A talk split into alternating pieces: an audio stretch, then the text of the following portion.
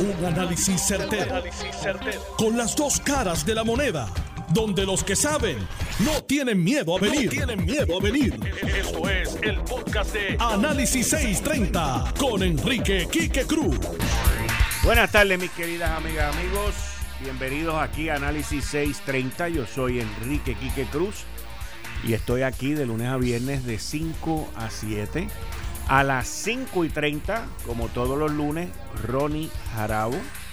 Y luego a las 6 de la tarde, Héctor El Marrón Torres, Daniel Machete Hernández.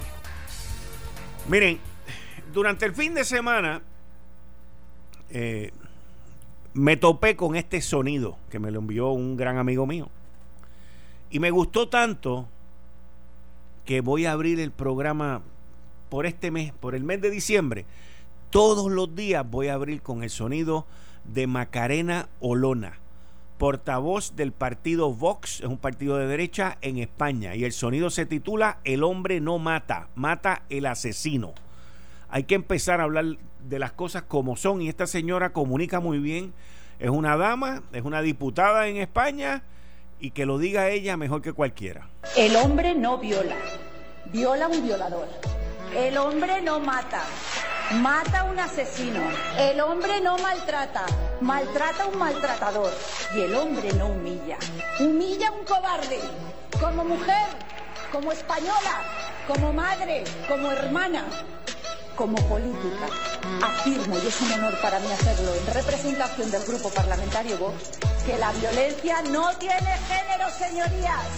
No tiene género. Y no vamos a asumir en nuestro grupo que se criminalice al varón, que se le haga potencial asesino y maltratador. Porque no aceptamos que la violencia esté en el ADN masculino. No aceptamos sus leyes ideológicas y totalitarias. No es feminismo, es puro embrismo, odio patológico hacia el varón. Eso es lo que han impuesto en nuestra nación. Y si se pensaban que nos iban a tener silentes y arrodillados, aquí estamos 52 valientes para decirles que la violencia no tiene género. Así mismo es.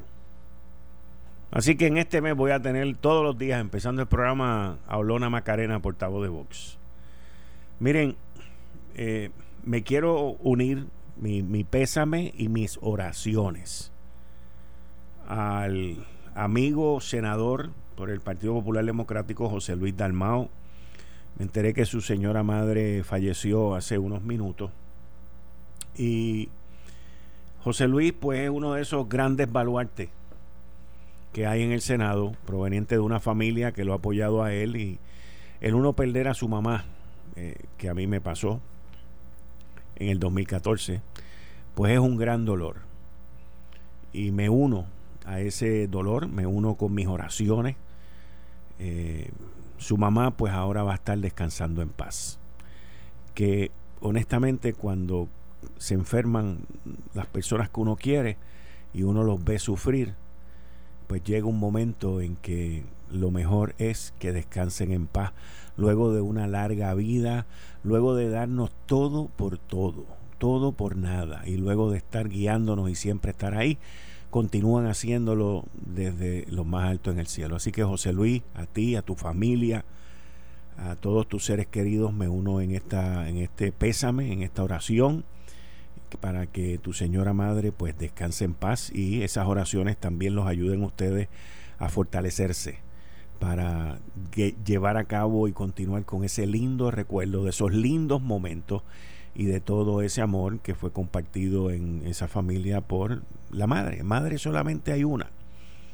Y uno pues eventualmente pues la recuerda y le dan ganas a uno de llorar, se le atosiga la garganta, eso es normal, muy normal, porque eso significa el amor que uno le tiene a ese ser querido.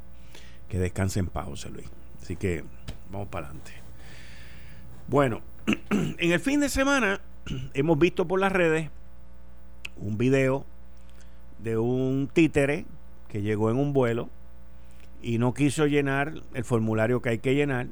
Que, by the way, el sistema está muy bien hecho y muy bien implementado por parte de la Guardia Nacional y del gobierno de Puerto Rico. La gobernadora Wanda Vázquez en conjunto con el general Reyes fueron, y el secretario de Salud, obviamente, fueron los que montaron ese, ese tinglado en el Aeropuerto Internacional Luis Muñoz Marín. Y entonces siempre llega un idiota y siempre llega un zángano que se pasa de listo. Y en esta ocasión este individuo vino y le agredió a, uno de los efectivos allí de la Guardia Nacional. Según nos explica el general Reyes, los efectivos de la Guardia Nacional están bajo un mandato federal. O sea que este individuo agredió a una persona que está en una posición federal. Lo hizo en una instalación que es federalizada. Y entonces, el individuo, pues, con mucha probabilidad, a menos que yo espero que se meta el FBI, se meta alguien y lo, y lo, lo metan allí en Guaynabo, pues se puede montar en un avión, se puede escapar, porque si lo sueltan sin fianza, si no lo acusan y si no hacen los procesos rigurosos como hay que llevarlo, pues entonces tipo se monta para atrás mañana, pasado mañana y quién lo va, quién se va a envolver en una extradición para una persona que cometió un delito menos grave. Y es triste porque ese individuo podía ser el mejor ejemplo para evitar que más títeres vengan a Puerto Rico, aunque los pasajes estén a 29, 30 pesos. ¿Y a qué me refiero? Pues me refiero a que el Departamento de Turismo, toda esa maquinaria de relaciones públicas que tienen los gobiernos de Puerto Rico, deberían de agarrar ese video, convertirlo en viral, sacar la noticia en el Miami Herald y en todos los periódicos de la Florida, y del noreste de los Estados Unidos y por todos lados y decir que ese tipo de gente aquí no es bienvenida. Y usted va a ver cómo esos títeres, esos vagonetas, pues paran de estar viniendo para acá, porque nadie viene para acá a meterse en problemas. Y este individuo, pues se metió en un problema, pero hay que hacer lo que pague por el problema. Y hay que hacer lo que, que lo metan preso y que lo guarden por un tiempo para que la voz se riegue y escarmienten a aquellos que quieren venir aquí a hacer lo que les da la gana. Yo lo utilizaría como el poster child del, del, turista que yo no quiero que venga para acá. Y mire, si usted viene para acá, le van a hacer esto. Y ya está. Así de sencillo. Pero en las imágenes yo no vi policía, en las imágenes yo no vi federales, en las imágenes yo no vi nada. ¿Cuáles son los procesos? No sé, pero yo espero que, que escarmiente y que se utilice como un ejemplo de los que no queremos aquí. Así que eso nos lleva a que el viernes pasado, cuando estábamos aquí con Dani y con Héctor El Marrón Torres, pues yo recibí una foto de Dani de un individuo que no sé quién es, pero está casi, casi igual de famoso que el de Aguadilla, que se le perdió a la esposa por tres días porque iba para una reunión. Y, y este individuo, pues supuestamente estaba en uno de los centros comerciales, en el área metropolitana, y le tomaron una foto con un gentío brutal. Y la gobernadora, al igual que el secretario de salud, Lorenzo González, y, el grupo de los médicos, pues todos están muy preocupados por la situación alarmante que estamos viviendo en Puerto Rico con el COVID.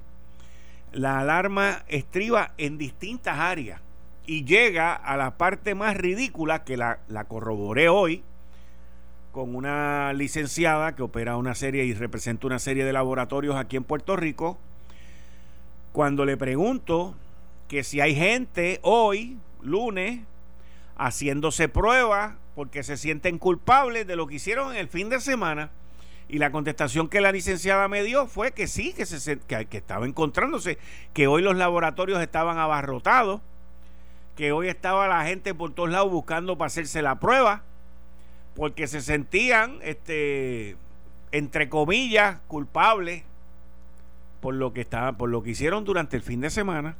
Y es que el problema más grande es la familia y la infección, el punto de infección y de contagio más grande es en la familia, pero no son los familiares que viven contigo, son los que vienen de no vivir contigo, porque tú no sabes dónde estuvieron esa gente o con quién estuvieron esa gente. Y eso puede crear una situación donde hayan escasez de pruebas, escasez de los químicos que se utilizan para las pruebas, se puede también dar el caso de que los precios vayan a aumentar. En fin, se pueden dar una multiplicidad de situaciones que no está bajo nuestro control. Nosotros somos una isla, como dijo Donald Trump, a thousand miles away, mil, mil millas para allá abajo, que nos llega lo que nos envían. Y nosotros tenemos que ser responsables con los recursos que tenemos. Ya han pasado ocho meses, ocho meses, desde que nos encerraron el 16 de marzo. La gobernadora ha dejado saber que está molesta, por lo tanto, cuando vaya a hablar hoy, lo menos que yo espero es un regaño. Y ya nos ha regañado en varias ocasiones, en varias órdenes ejecutivas anteriores. Así que lo menos que yo espero es un regaño, lo menos que yo espero es una amenaza. Y que nos diga que si las cosas no mejoran de aquí al viernes, que no van a mejorar, pues entonces va a tener que tomar medidas de seguridad más drásticas, más severas que las que se ha tomado hasta ahora. ¿Y por qué? Porque hay que evitar a toda costa el colapso del sistema hospitalario en Puerto Rico. Y ese es el problema que estamos viviendo hoy. Y esa es la situación que estamos viviendo hoy después del fin de semana de acción de gracia. Yo acción de gracia lo pasé en mi casa con mis hijos, con los hijos míos que, que viven conmigo allí desde esta pandemia. Y que estamos allí, el mismo núcleo familiar de siempre. Y entonces, lo que yo he escuchado de fiestas, de esto, de lo otro, de 20 cosas, pues, o sea, la gente para después salir el lunes corriendo, ah, me voy a hacer la prueba, como si eso fuera alguna medicina.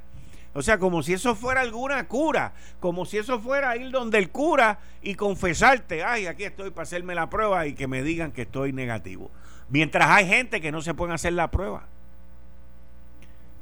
Y ese es el problema que estamos viviendo en Puerto Rico, señores. En Puerto Rico, una isla 100 por 35, desorganizada, que la gente no respeta y donde la ley y el orden no existen. No existen, no existen. Algo pasa con el Departamento de Seguridad, algo pasa con la Policía de Puerto Rico, que, que no se ve una, una articulación, no se ve, no se ven los resultados de las acciones que las agencias de ley y orden en Puerto Rico deberían de estar tomando. No, no se ve, no se ve. Pero sí les tengo que decir algo, porque no todo es malo. Y, yo, yo le he dado bien duro a la policía de Puerto Rico y al DSP, pero en esta, hoy les tengo una, una buena, hoy, hoy tengo una positiva. Le quiero dar las gracias al comisionado Henry Escalera. Y también, obviamente, al creador de todo esto, el coronel Bermúdez, que también ha estado envuelto, por hacer lo correcto con aquellos que fueron castigados incorrectamente. Porque es bien importante el corregir los errores que cometió otro. Y ustedes dos pues se han dado cuenta de eso y han corregido los errores y se los agradezco porque no podemos seguir viviendo de injusticias y no podemos seguir viviendo de malos entendidos y de cosas que se hacen mal. Así que a ustedes dos los felicito por dar un paso adelante de honestidad y hacer lo correcto con esas personas que han sido castigadas incorrectamente. Muchas gracias. Bueno, continuando con nuestros temas de hoy, Óyeme, todavía sigue sonando por ahí el nombre de Anaudi Hernández. Sentenciaron a una de las hermanas Falcón, a Ivonne Falcón, a ocho años de prisión, mi hermano, por el caso federal contra Anaudi Hernández, relacionados con un esquema de venta de influencia para dar contratos del gobierno que creó el recaudador Anaudi Hernández. Que, by the way, se supone que Anaudi lo sentencien en enero. El juez que el juez federal que Pedro Delgado que tiene este caso, pues quedó en que lo iba a sentenciar en enero y veremos a ver. Pero el juez le bajó duro. Yo, yo me pregunto, juez, y yo sé que los jueces escuchan, pero yo me pregunto si, si la, la condena que le suministraron a Ivonne Falcón Nieve va a ser similar o menor a la que le vayan a dar a Naudi Hernández. Porque usualmente cuando estas cosas pasan, el, el cabecilla y el, y el que creó todo el esquema y todo, todo el proceso y toda la corrupción usualmente sale feliz de la vida, lo más contento, y los que trabajaban para él son los que salen todos chavados. Pero nada, vamos a ver, vamos a ver, porque son situaciones bastante complejas. Miren, eh, durante el fin de semana también salió una noticia que tiene al juez Fabre, que ha estado aquí en Noti1, mucho tuvo, si quiere nos puede llamar, porque debe estar el, el, el pavo del juez Fabre fue la victoria que obtuvieron los pensionados del gobierno de Puerto Rico en una decisión que el Tribunal Supremo de los Estados Unidos decidió no acoger, decidió no evaluar, no mirar la decisión que venía desde la jueza Laura Taylor Swain, el Tribunal Circuito de Boston, por parte de unos bonistas que son los bonistas. Esta emisión de bono fue una emisión de bono muy interesante que se llevó a cabo, gracias, durante la administración de Aníbal Acevedo Vila, donde se emitieron 3.200, 3.400 millones de dólares y era un era un, una idea que se inventaron en aquella época en donde se emitían bonos, se le inyectaba esa cantidad de dinero al sistema de retiro con la suposición de que ese dinero cuando se invirtiera iba a generar más que los intereses que se pagaban por el préstamo. Eso es como usted coger un préstamo hoy de un millón de pesos, vamos, para ponerlo al nivel de acá, una cantidad grande. Ah, pues yo voy a coger ese préstamo de un millón, mensualmente voy a pagar 20 mil pesos, ponle 15 mil pesos como están los intereses ahora, voy a pagar 15 mil pesos mensuales y yo ese millón lo voy a invertir en el mercado de valores o lo voy a invertir en oro, lo voy a invertir en lo que yo quiero invertirlo.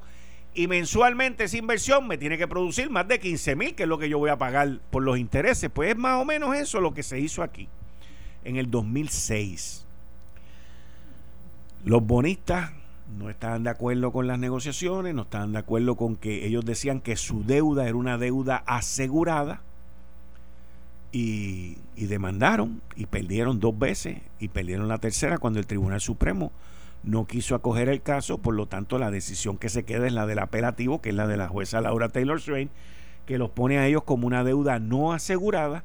Y al ser una deuda no asegurada, pues esos bonos en vez de valer un dólar, que fuera, o sea, un dólar, tres mil, tres mil millones de dólares, pues ahora hoy quizás valgan 300 millones de pesos.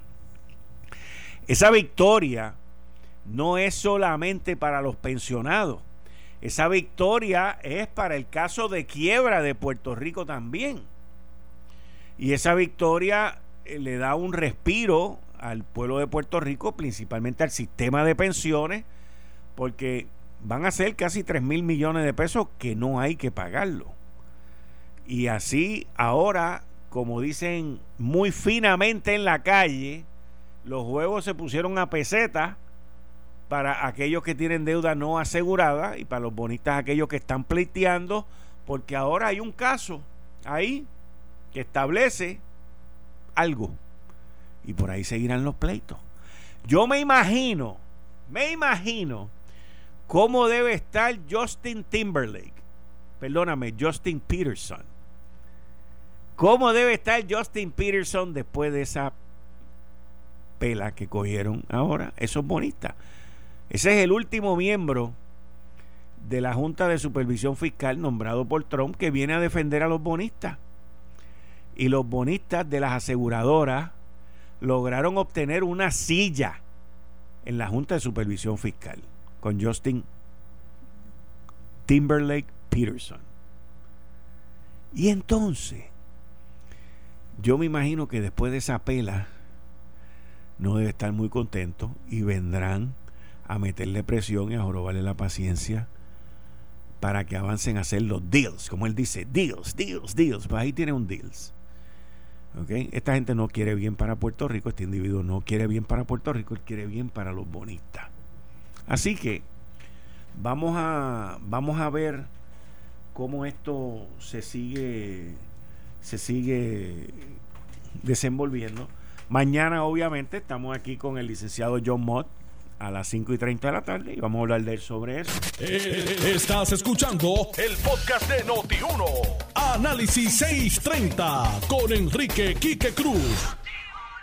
Ahí ustedes escucharon a Macarena Olona, portavoz de Vox en España, diputada. Aquí, hoy, dos legisladoras electas del proyecto Dignidad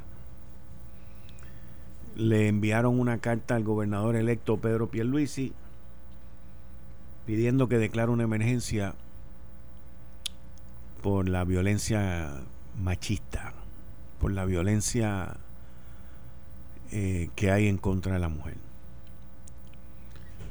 Y en Puerto Rico hay violencia contra los niños, contra los ancianos, contra la mujer, contra el hombre. Vimos un surfer que le cayeron a batazo los otros días.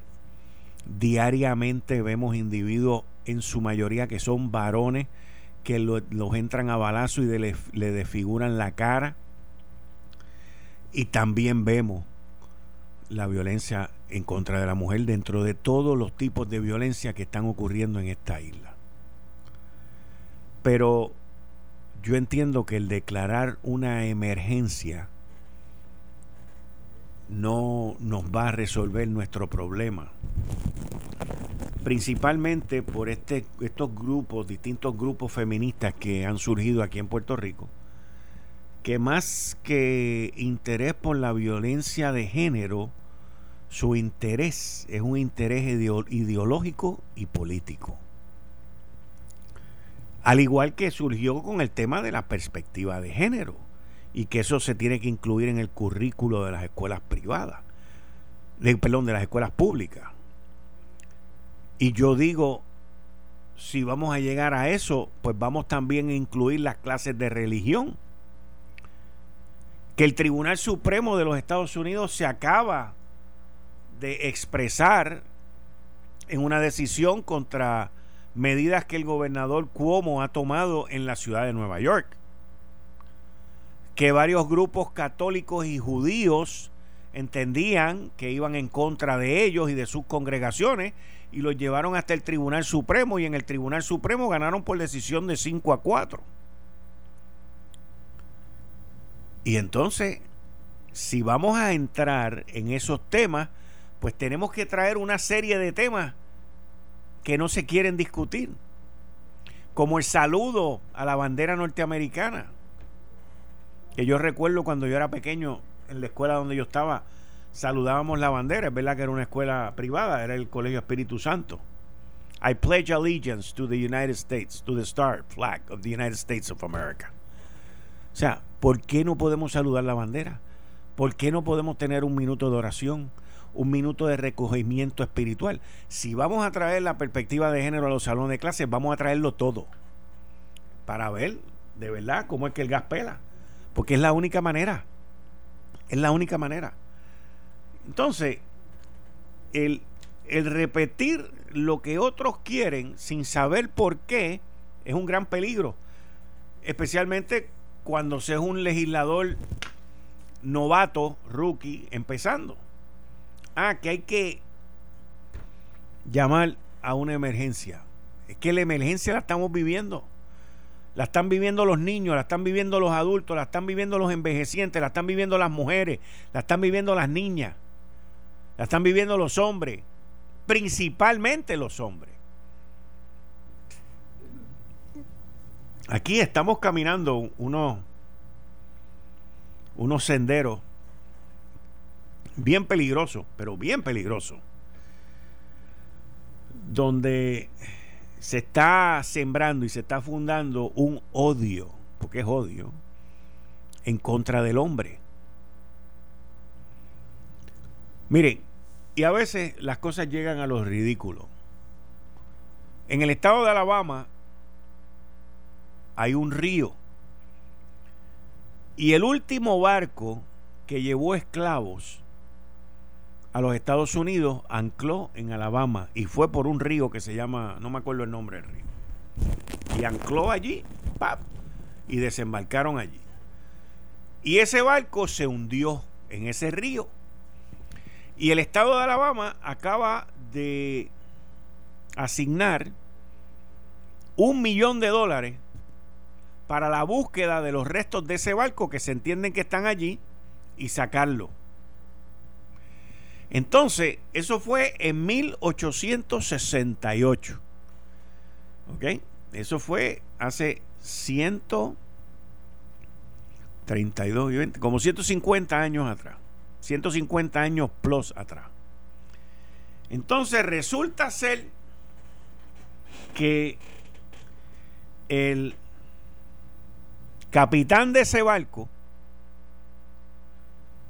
pues sale, me imagino que esto fue a través de uno de los sistemas esos del DNA y no sé qué rayos, sale este tipo y encuentra que él era pariente del capitán del barco. Entonces él fue allí a Alabama y se reunió con los descendientes de los esclavos y fue y le pidió perdón.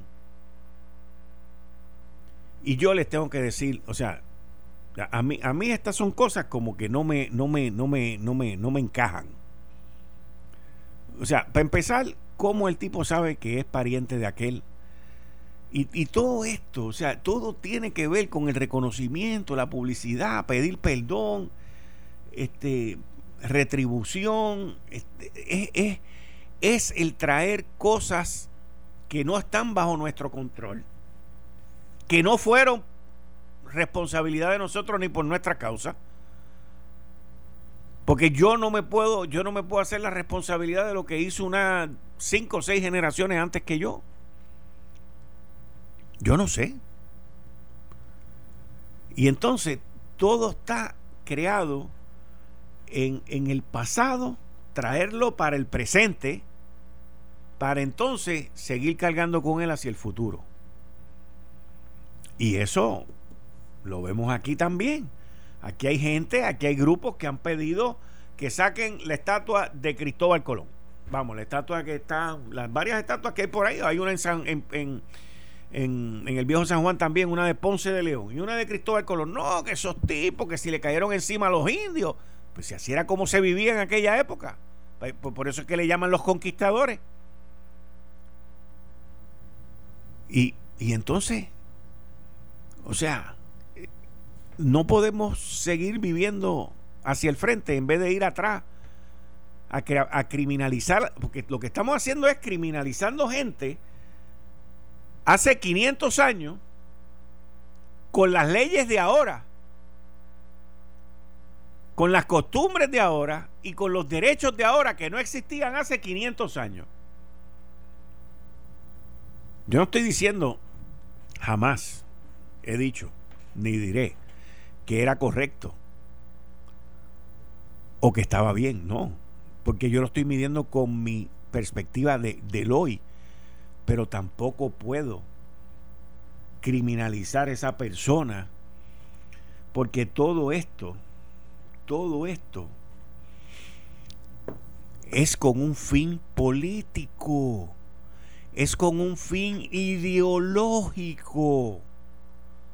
Y yo en eso le doy mucho mérito a Charlie Delgado, que tengo entendido que está bastante recuperado con lo del COVID. Pero le doy mérito a Charlie Delgado cuando él dijo que él no está de acuerdo con la perspectiva de género en las escuelas públicas. Ah, bueno, si les vamos a enseñar a los niños que tienen que respetar a todos los seres humanos como tiene que ser, no tengo problema con eso. Pero no me vengan a enseñar aquí sexualidad. Porque no vinimos a la escuela a eso. Y menos a esa edad. Y entonces te presentan una cosa, para luego venir y hacer de otra. Y los liberales dentro del Partido Popular, que ahora no los escucha nadie porque muchos de ellos perdieron, la gran mayoría perdió o se fueron del partido, porque ¿quién los sacó? Los sacaron los populares en las primarias y en las elecciones. Los populares se levantaron y ustedes van a ver que ese partido, que muchos piensan que está destruido, que está derrotado, lo cual lo está. No han pasado ni un mes de que cogieron la derrota. Pero ese partido ahora con esa limpieza que han hecho, los que quedan se van a multiplicar y se van a sentir mucho más cómodos. Se acordarán de mí de lo que les estoy diciendo. Porque es un partido que lleva oprimido por un grupito chiquito con unas ideas súper liberales que la gran mayoría de la gente en ese partido no se sentían, no se sentían no cómodas, no se sentían parte de y que les habían secuestrado el partido. Y ya usted verá lo que yo le estoy diciendo, ese partido va a venir más fuerte. Ese partido va a venir mucho más organizado, porque salieron de todas aquellas minorías que le hicieron tanto daño, como fue el daño que le hicieron al mismo Charlie Delgado cuando le dijeron, no, no diga eso, dale para atrás. Y él vino y le dio para atrás. Ese fue el error más grande de la campaña. Si él hubiese seguido en contra de la perspectiva de género y si él hubiese seguido por la línea de la religión, él hubiese llevado más votos a favor de él, de los religiosos. Pero los religiosos vieron en Charlie Delgado, después que dio ese traspié, que duró como una semana también, by the way, vieron lo mismo que vieron en el renunciante Ricardo Rosselló, que los abandonó y los traicionó. Y dijeron, no, no, aquí no vamos de nuevo con esta. Y nos vamos con, el, con la tercera opción. Se fueron con la tercera opción. La tercera opción fue el proyecto Dignidad. Esa fue la tercera opción. Y allí están. Esa gente muy fácilmente pudieron haber llevado al Partido Popular y a Charlie Delgado a la victoria. Pero el Partido Popular, yo diría, honestamente les digo, que salió ganando grandemente de esta última elección a futuro. Mucha gente lo ven distinto a mí, yo lo veo y lo analizo como lo, como lo pienso y como lo he estudiado. Uno de los grandes ganadores como partido, porque salieron de esas personas que controlaban el discurso, controlaban el liberalismo desmedido en el Partido Popular y los mismos miembros de ese partido no se sentían que los representaban, no se sentían parte de. Y cuando el partido tenga ahora, la cúpula del partido tenga su, su momento de la verdad y se mire en un espejo y se dé cuenta porque esto tú lo tienes que mirarle todo, hacer un análisis completo y darte cuenta de los aciertos y de los desaciertos, incluyendo con la ley electoral, incluyendo con el recuento, incluyendo con estar preparado para el voto adelantado. O sea, fue un desastre. Fue un desastre. El Partido Popular fue un desastre en esta elección, en términos de organización. Y, da pena porque es un partido que tiene allá adentro los talentos, tiene mucha gente con conocimiento y tiene gente con muchísima experiencia. Pero cogieron por todos lados, cantazos por todos lados, cogieron por los miembros de su base, cogieron por los electores indecisos, cogieron en la Comisión Estatal de Elecciones y cogieron en la parte de movilización, por todos lados, por todos lados. Pero yo entiendo, vuelvo y repito, al final del análisis y de la perspectiva que yo entiendo que ellos como partido salieron ganando, porque salieron de los que le hacían daño. Y ahora es camino limpio para sembrar de aquí a cuatro años y ver qué es lo que va a pasar. Y aquellos que perdieron, pues yo espero que entiendan, como algunos he escuchado que lo han entendido, que su rol está en el sector privado, y está en la profesión que ellos eligieron y no en el partido porque el partido ya lo rechazó. Y son cosas pues que ahí están, aprovecha y reconstruye, porque destruir más no puede. Ya lo que se hizo se, se fue a usted. Y todavía hoy siete o ocho años después, sigue saliendo el nombre de Anaudi, siguen saliendo las convicciones, siguen saliendo ahora las sentencias y, y por ahí seguirá el rollo ese, porque por ahí falta un paquetón de gente que van a sentenciar, culminando esto en enero con Anaudi, que sabe Dios si termina por ahí en la libre comunidad, que es la interrogante que uno tiene ahora. Pero tenemos que esperar y tenemos que ver, porque miren, este va a ser un, un periodo, estos próximos cuatro años, va a ser un periodo bien interesante. Lo más cerca que hemos tenido a lo que tenemos hoy fue el cuatrienio del 2005 al 2008 de Aníbal Acevedo Vilá con una cámara PNP y, y un Senado que se suponía que fuera PNP y terminó siendo popular con los cinco fantásticos o como rayos se hayan llamado. Esto que va a ocurrir ahora, empezando en enero del 2021, lo más cerca fue ese cuatrienio. Y ese cuatrienio fue un desastre.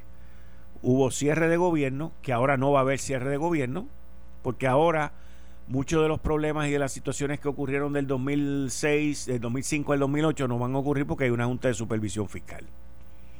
Ellos son los que tienen el presupuesto, así que no va a haber eso, porque no hay emisiones de bonos, no hay, préstamos que se cogen.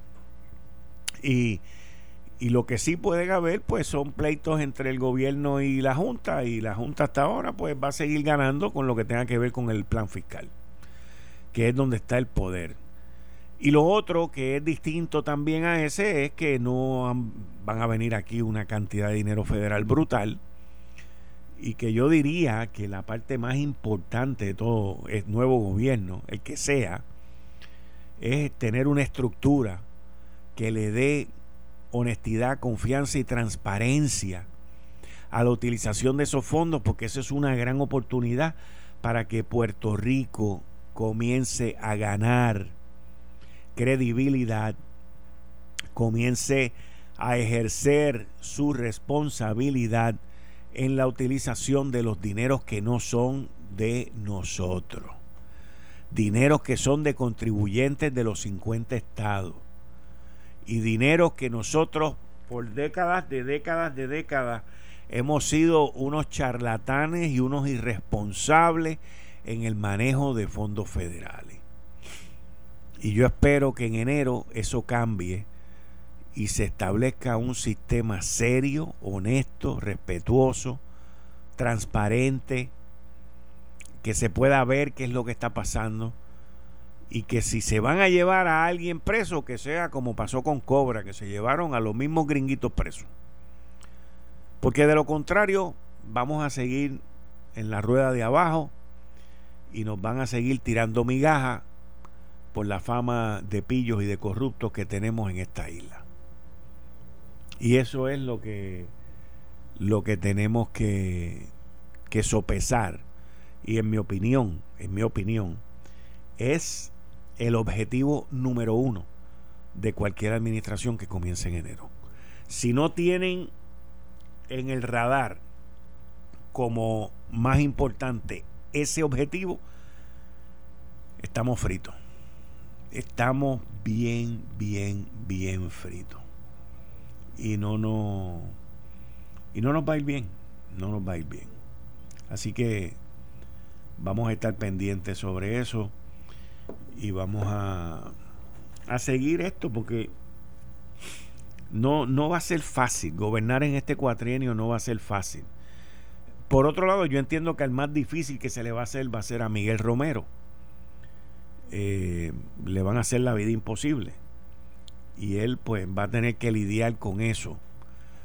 Primero le están dejando un municipio quebrado, un municipio sucio, asqueroso, destruido, eh, con unos desmanes y unas revueltas brutales financieras, que lo más probable es que le tome cuatro años poder más o menos enderezar el, el barco, pero él no tiene cuatro años para hacer eso. Sin contar con todo lo que está ocurriendo ahora eh, en términos económicos. Así que vamos a, vamos a estar pendientes de todo eso.